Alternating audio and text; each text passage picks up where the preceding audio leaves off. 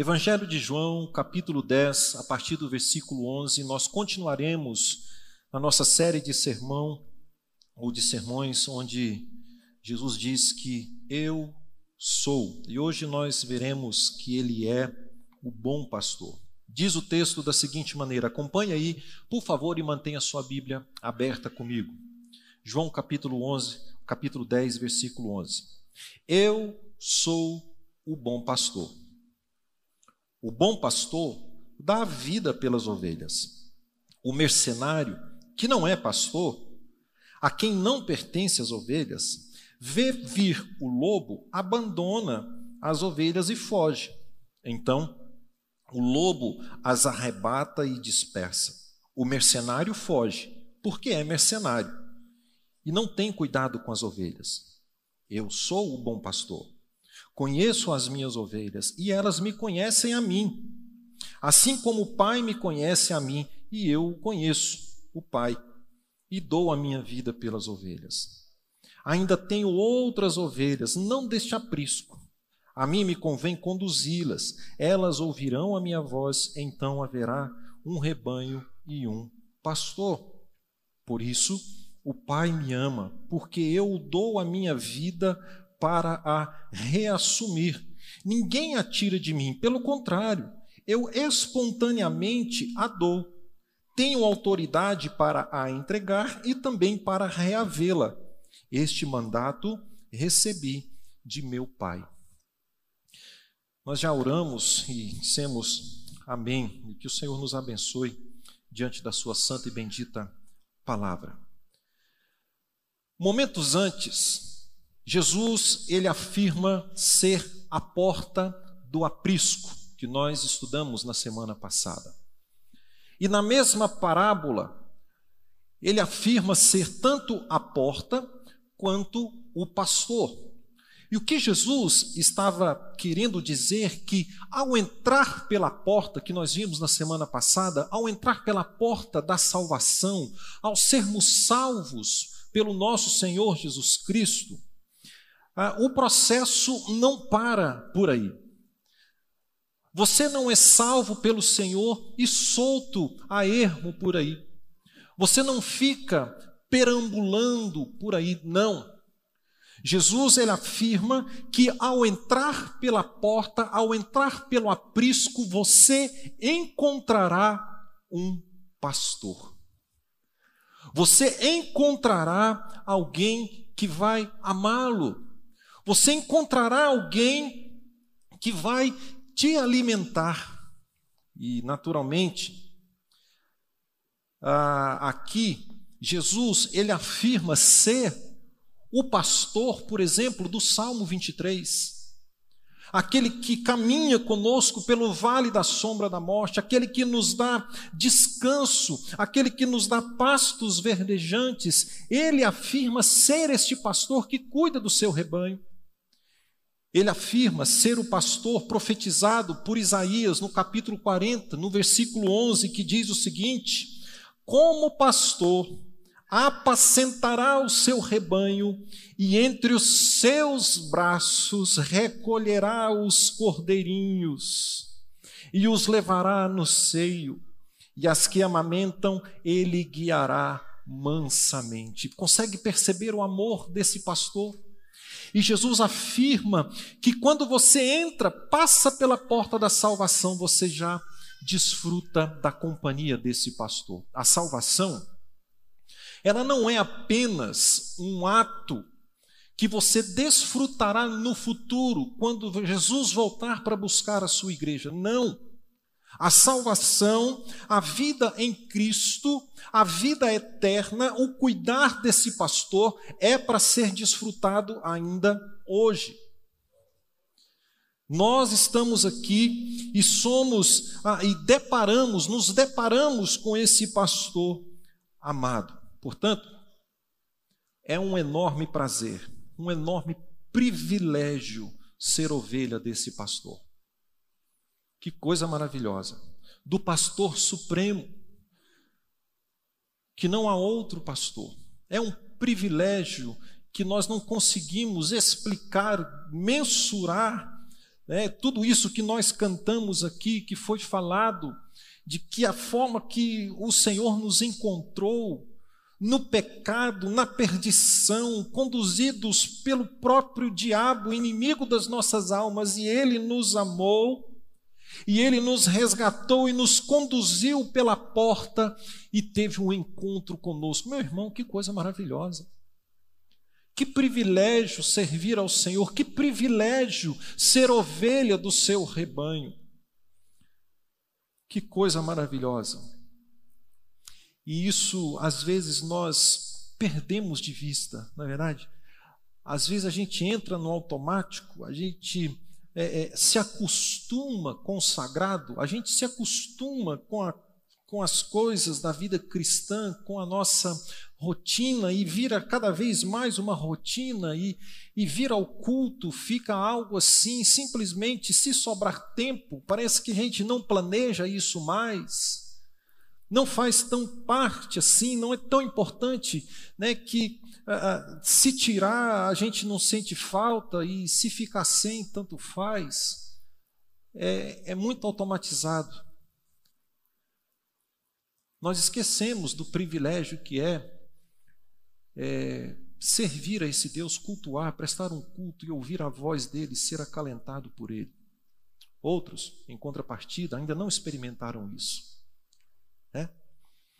E essa porta, ela se abre para você também. Esse privilégio de servir ao Senhor, ele pode ser seu também. Talvez você que não passou por essa porta da salvação, não teve esse encontro com esse pastor, talvez hoje possa ser esse seu encontro com ele. Talvez hoje ele abra os seus olhos, abra o seu ouvido, você entenda esse evangelho, você entenda quem é Jesus e o privilégio que é servir esse Jesus, e você pode dizer: Eu quero isso para mim. Eu quero isso para mim. Portanto, eu quero te dar três razões para seguir Jesus. Três razões, Jesus. Sermão de três pontos, mais um. Três razões para que você possa seguir a Jesus. A primeira delas, porque Jesus é o pastor que cuida é o pastor que cuida. Olha só, quando ele diz, do versículo 11 ao versículo 13, ele, ele estabelece um comparativo entre o verdadeiro pastor e o mercenário. Mercenário, entenda-se como aquele que recebe um salário para fazer algo. E ele vive só por conta daquilo. Esse é o mercenário. Então ele fala: olha, eu sou o bom pastor. Eu sou o verdadeiro pastor. Eu sou o pastor autêntico. Não sou como esses que vivem por conta do seu salário, que vivem somente para o seu salário, porque esses, quando chega a aflição, quando chegam os problemas, ele corre, porque ele está interessado no seu salário e não ama as suas ovelhas.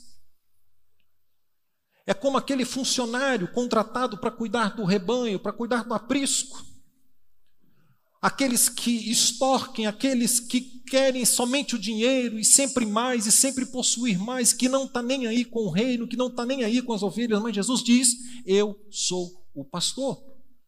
Esses mercenários não cuidam, esses mercenários fogem, por quê? Porque são mercenários, porque gostam de dinheiro e não têm cuidado com as ovelhas. Mas Jesus diz: Eu cuido, eu cuido.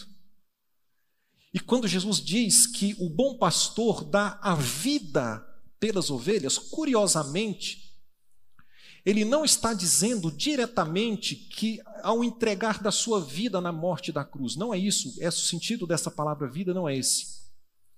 O sentido dessa palavra que ele dá a vida é simplesmente que ele dá todo o seu viver, toda a sua existência em prol das suas ovelhas. Que coisa maravilhosa. Não é apenas a morte na cruz que é o ápice da sua história aqui na terra, mas não, é desde o seu esvaziamento, desde a sua humilhação, como diz Paulo aos Filipenses no capítulo 2.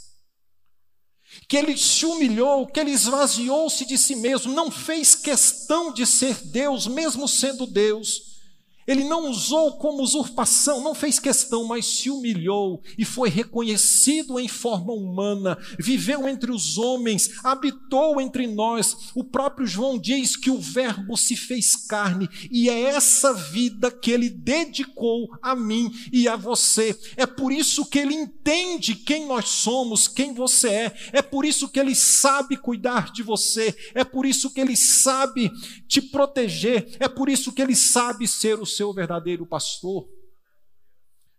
Ele é o bom pastor, ele dá vida.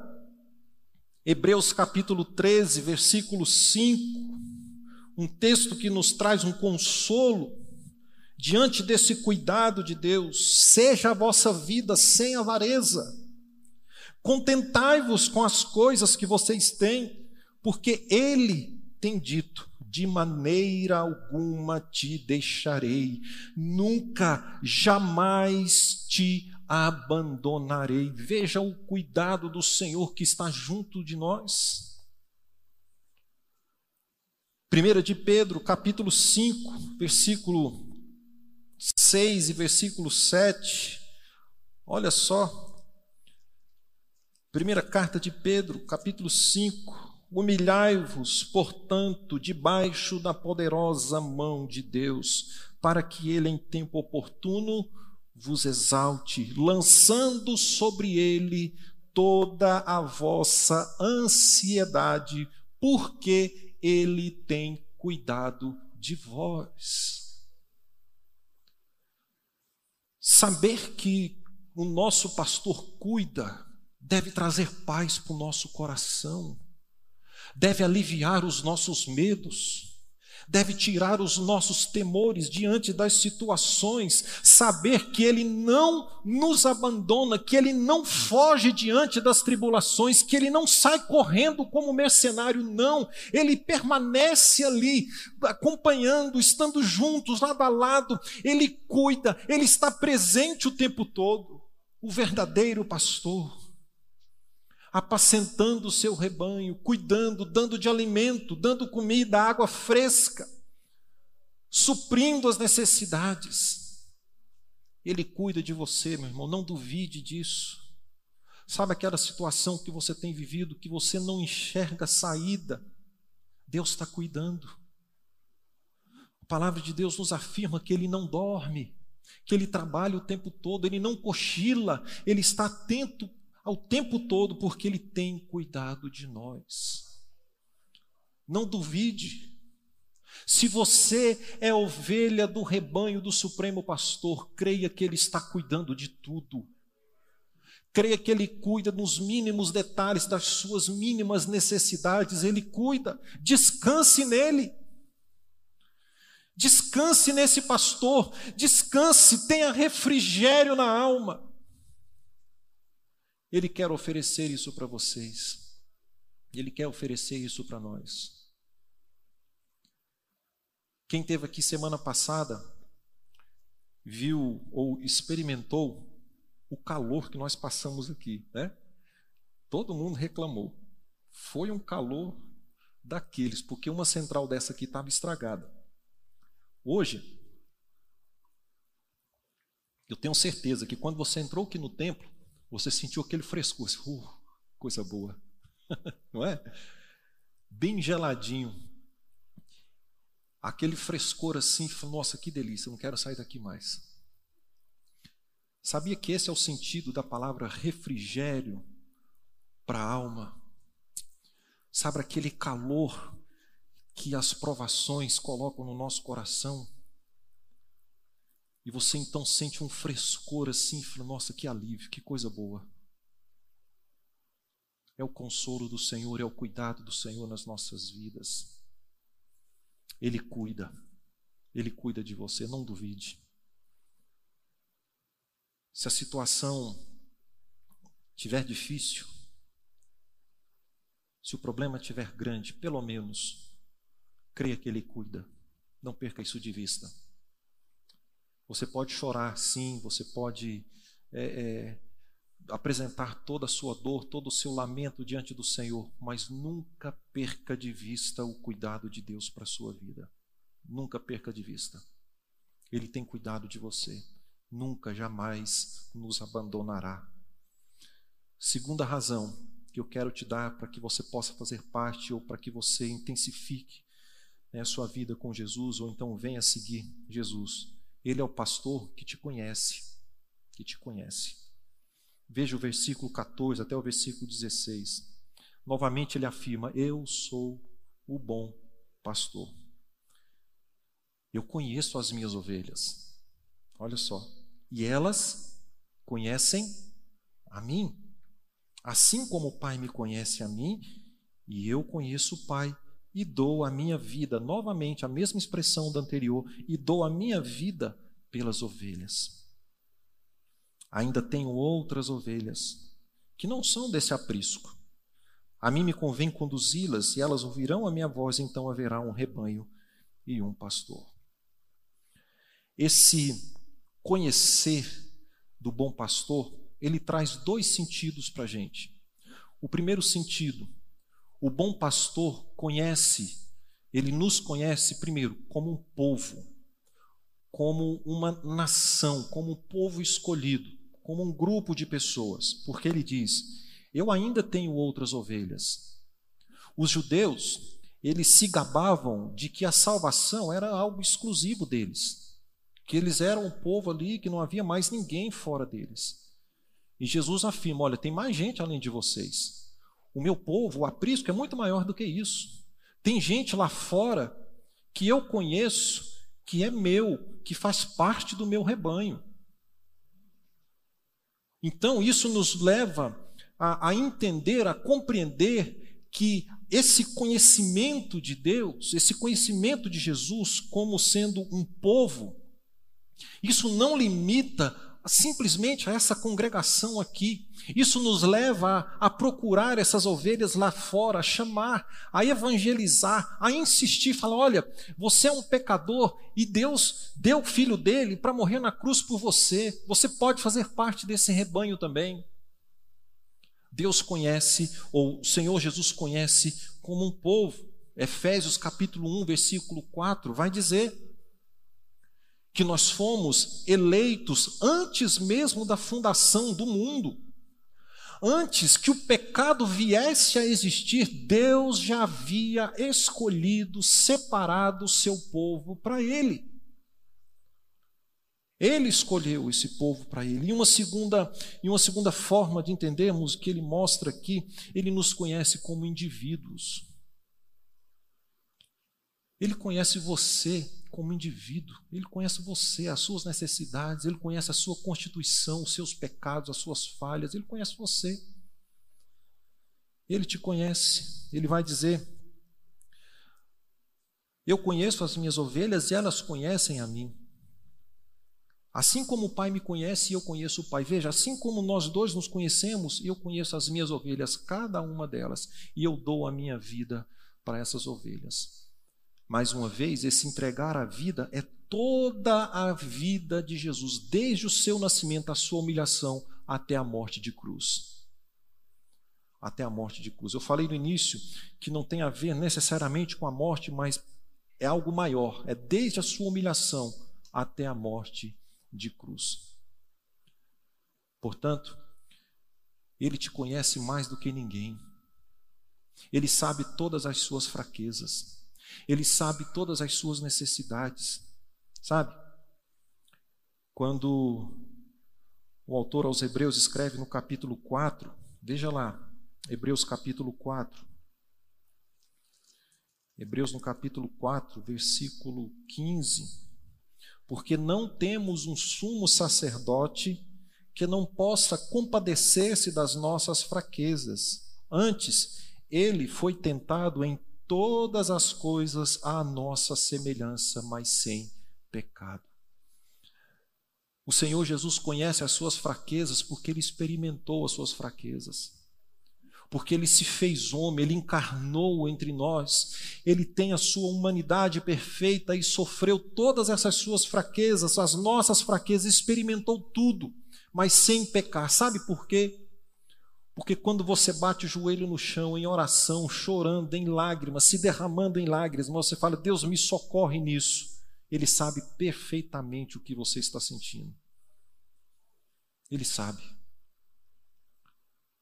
Ele sabe perfeitamente o que você está passando, a dor que você está sentindo, a aflição no coração, a angústia no coração que você está sentindo. Jesus experimentou isso, ele te conhece. Veja o nível de relação e de relacionamento que o Senhor Jesus quer ter com suas ovelhas, quer ter com seu povo. Ele nos conhece a ponto de viver tudo aquilo que nós vivemos e nós devemos conhecer o nosso pastor, como diz o texto. Ele te conhece, meu irmão. Talvez você pergunte, para que então que eu tenho que orar se ele me conhece? A oração, o clamor, a súplica, ela molda o nosso coração, ela nos coloca no nosso devido lugar. Ela mostra e revela para nós mesmos que nós não podemos absolutamente nada, que é Deus é quem pode, Ele é quem pode fazer. Nós reconhecemos na oração, Senhor, eu não posso, eu não posso o Senhor pode. Ele te conhece, meu irmão. Não adianta você esconder, não adianta você usar máscaras diante dele, não adianta você viver uma vida de falsidade, uma vida de hipocrisia, um evangelho falso, não adianta você querer inventar coisas, não adianta você é, é, formular frases bonitas, jargões evangélicos perfeitos, não adianta, ele te conhece assim como você é. Sabe quando não tem ninguém te vendo? Sabe quando não tem ninguém te olhando? É isso mesmo que você é. É isso mesmo. E Ele te conhece assim, sem máscaras. Jesus, quando nos manda, orienta na oração, em Mateus capítulo 6, se não me falha a memória, ele fala: quando você orar, entra para o seu quarto, fecha a porta em secreto, e seu pai que está em secreto vai te ver não é na praça pública, não é olhando, nos, eh, subindo no altar e orando, batendo no peito, não, é dentro do quarto de porta fechada. Sabe por quê? Porque lá dentro do quarto você não precisa entonar ou impostar a voz para orar. Você não precisa formular palavras, você não precisa ter um português rebuscado para você orar dentro do quarto de porta fechada, sozinho. Lá você usa o seu português nordestino, goianês, seja lá o que for. Lá você chora, lá você soluça, lá você murmura, lá você é quem você é. Não adianta usar máscara, ele te conhece. E por te conhecer, meu irmão, é exatamente por te conhecer, exatamente por saber a sua constituição, a sua formação, é que ele te ama. É que ele te ama. O Salmo 103 vai dizer e nos afirmar que Deus não nos trata segundo os nossos pecados, porque Ele sabe do que nós somos feitos. O Salmo 139, versículo 1, ele vai dizer que o Senhor nos sonda e nos conhece. Então, no restante do salmo, ele vai mostrar de que forma ele nos sonda a ponto de, antes mesmo de uma palavra sair do nosso lábio, antes dela ser formada na nossa mente, Ele já conhece toda. Que não adianta você se esconder no mais alto monte ou no mais profundo abismo, seja lá onde for, Ele vai estar, Ele te conhece, Ele sabe a hora que você levanta, o jeito que você deita, o jeito que você dorme, a hora que você levanta, para onde você vai, o que você faz às escondidas, Ele te conhece. E ainda assim, e ainda assim, é o seu pastor. Ainda assim é o nosso pastor. Ainda assim somos ovelhas do seu rebanho. Apesar de nós, apesar de ser quem nós somos, ainda somos ovelha do seu rebanho. Se você quer entrar por essa porta, venha do jeito que você está. É do jeito que você está. Não pense que você vai melhorar alguma coisa, mudar alguma coisa para depois vir para Jesus, você nunca virá. Sabe por quê? Porque você não tem condições de mudar a sua vida para melhor sozinho. Não tem. Não tem. Você jamais se tornará aceitável a Deus com suas próprias forças, com suas próprias ações. Jamais. Entre por essa porta do jeito que você está, com seus pecados, com suas mazelas, porque quem vai te transformar é aquele que te conhece, aquele que te formou, aquele que te gerou no ventre de sua mãe, que te trouxe até aqui, te está dando essa oportunidade mais uma vez.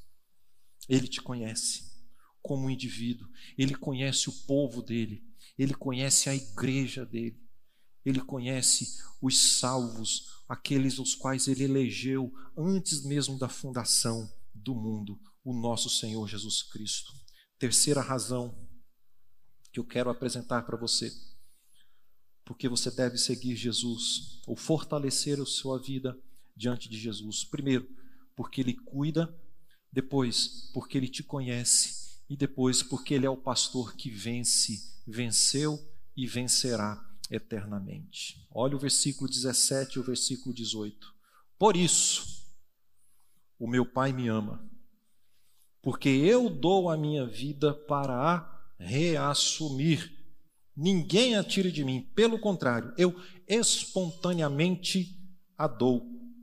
Tenho autoridade para entregar e também para reavê-la, e este é o mandato que eu recebi do Pai. Jesus ele expressa a total vitória dele sobre seus inimigos nesse trecho.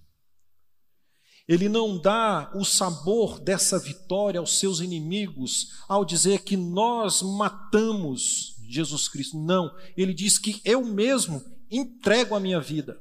Ninguém pode tirá-la de mim. A vitória é minha. A vitória é do próprio Jesus. Ele venceu na cruz. A vitória foi dele. Quem foi envergonhado foi o inimigo das nossas almas, como diz Colossenses capítulo 2, versículo 15. Que quando Jesus foi cravado na cruz, todo escrito de dívida foi juntamente com ele cravado, e as potestades do mal, o inimigo das nossas almas, eles que foram envergonhados, a derrota é deles, não de Cristo. Cristo venceu, Cristo vencerá, ele sempre foi o vencedor e essa vitória também pertence às suas ovelhas. Que coisa maravilhosa! E a forma perfeita que Cristo traz essa vitória para a gente, meus irmãos, olha só é que ele mostra que toda a vida dele, ao final da vida dele, tudo isso que ele fez por mim e por você, se humilhando, se esvaziando, saindo do seu trono de glória, habitando entre nós como homem para pagar os nossos pecados e morrer numa cruz, ele não fica ali no túmulo. Ele não deixa a humanidade dele ali enterrada, sepultada naquele túmulo. Ele não abandona, pronto, está feito, o homem Jesus morreu, agora ah, o Deus Jesus volta para o céu e tudo fica por lá. Não. Ele reassume a sua vida. Ele reassume a sua vida para nos dar a vitória eternamente, para mostrar que a humanidade é inseparável dos Deus, da divindade de Jesus Cristo, e tudo ali houve a vitória para que nós pudéssemos desfrutar dessa vitória ainda hoje. Não há porquê, meu irmão, nós negarmos seguir esse Jesus que nos dá essa vitória. Ele não permitiu que o corpo dele ficasse ali, para que ficasse ou servisse de troféu para aqueles homens, não. Trouxe de novo a vida. Trouxe de novo a vida. Sabe por quê? Para que nós pudéssemos ter a esperança de que um dia ressuscitaremos juntamente com Ele para que um dia nós pudéssemos encontrar com Ele na eternidade, para que um dia nós pudéssemos estar na presença dEle eternamente. Veja, de que a vitória de Cristo na cruz, ela é nossa também. Ela é nossa. Romanos capítulo 4. Veja aí esse texto, que coisa maravilhosa. Romanos capítulo 4, versículo 24 e 25.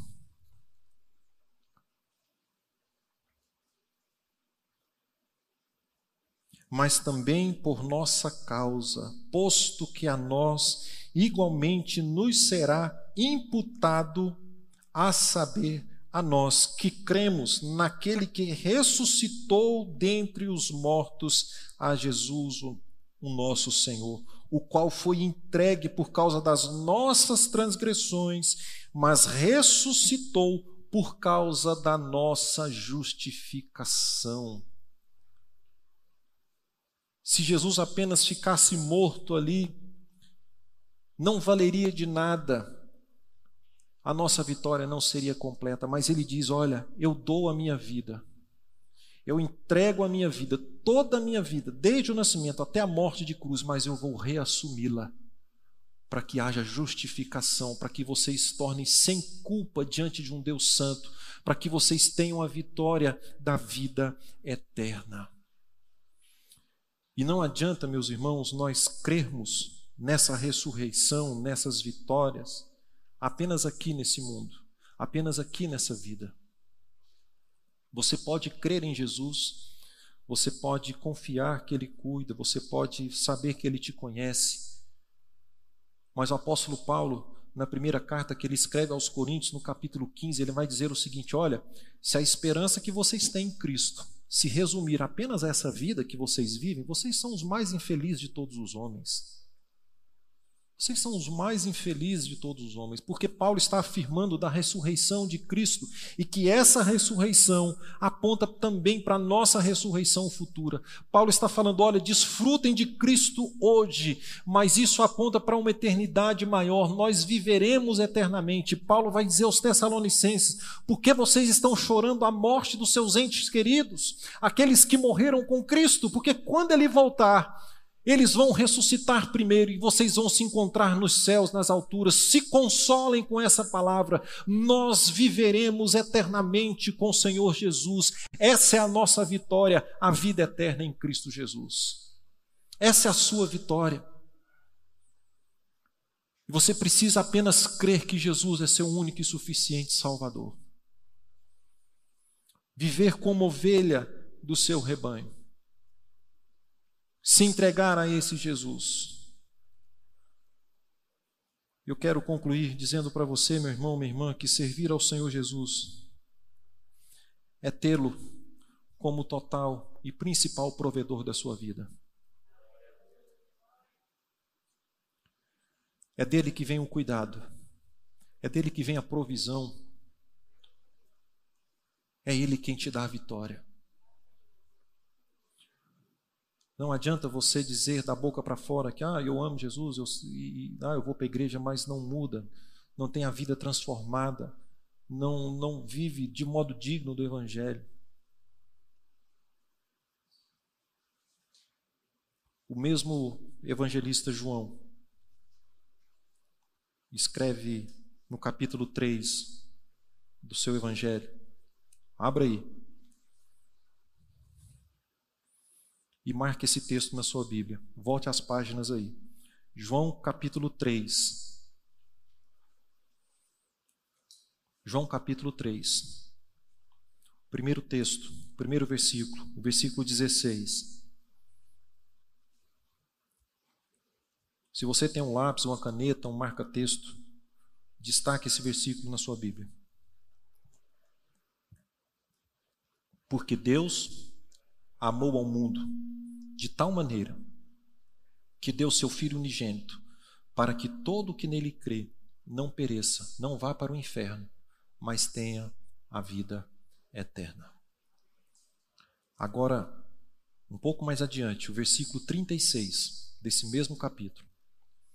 Por isso, quem crê no Filho, quem crê no Filho, tem a vida eterna. Tem a vida eterna. E o que, todavia, se mantém rebelde contra o filho, não verá a vida, mas sobre ele permanece a ira de Deus.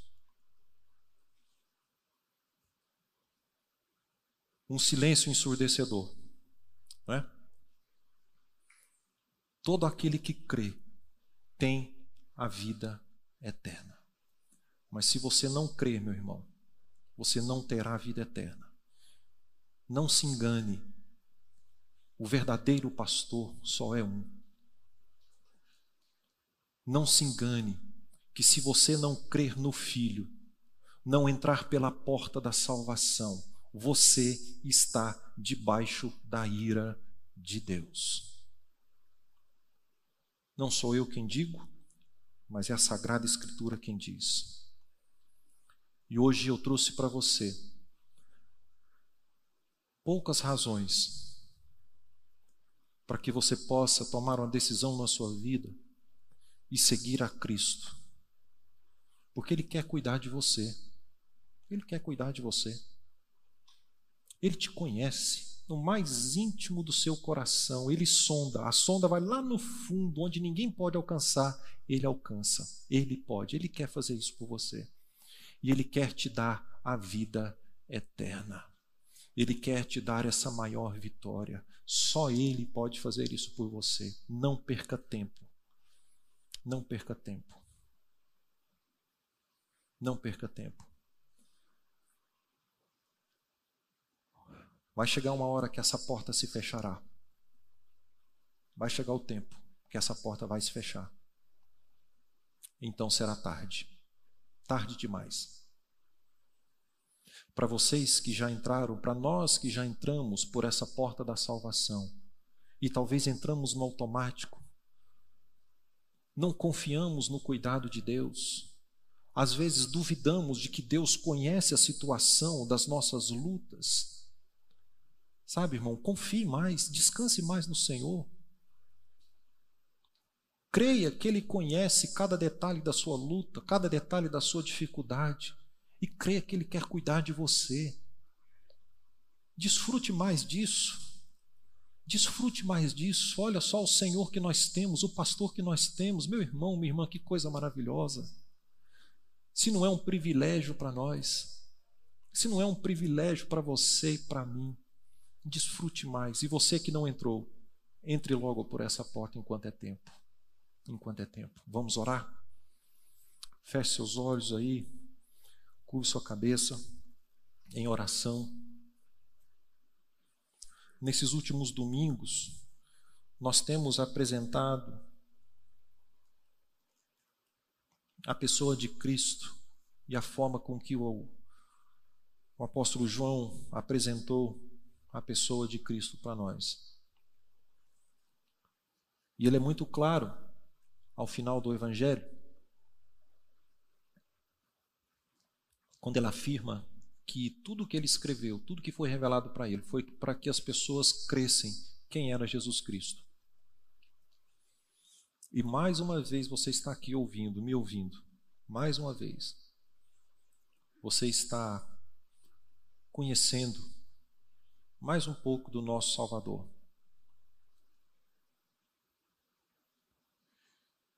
E Jesus disse muito claramente: olha, existem muitas outras ovelhas. Muitas outras ovelhas. Talvez você entrou aqui essa noite e você faz parte dessas outras ovelhas que ele quer trazer para o aprisco. E ele diz que vai trazer. Ele diz que vai trazer. Não endureça o seu coração, se renda a esse Salvador. Ele quer cuidar de você. Ele quer cuidar de você, porque ele te conhece, ele sabe o quanto você precisa.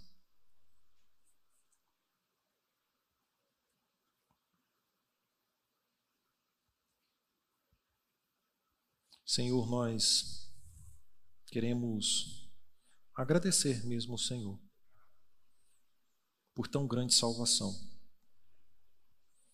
por tamanho privilégio que temos como servos do Senhor de fazermos parte do seu rebanho, mesmo sem merecer, mesmo não sendo dignos, o Senhor permitiu, porque nos ama porque quer cuidar de nós, porque nos conhece e quer nos dar essa vitória tão grande que é a vida eterna.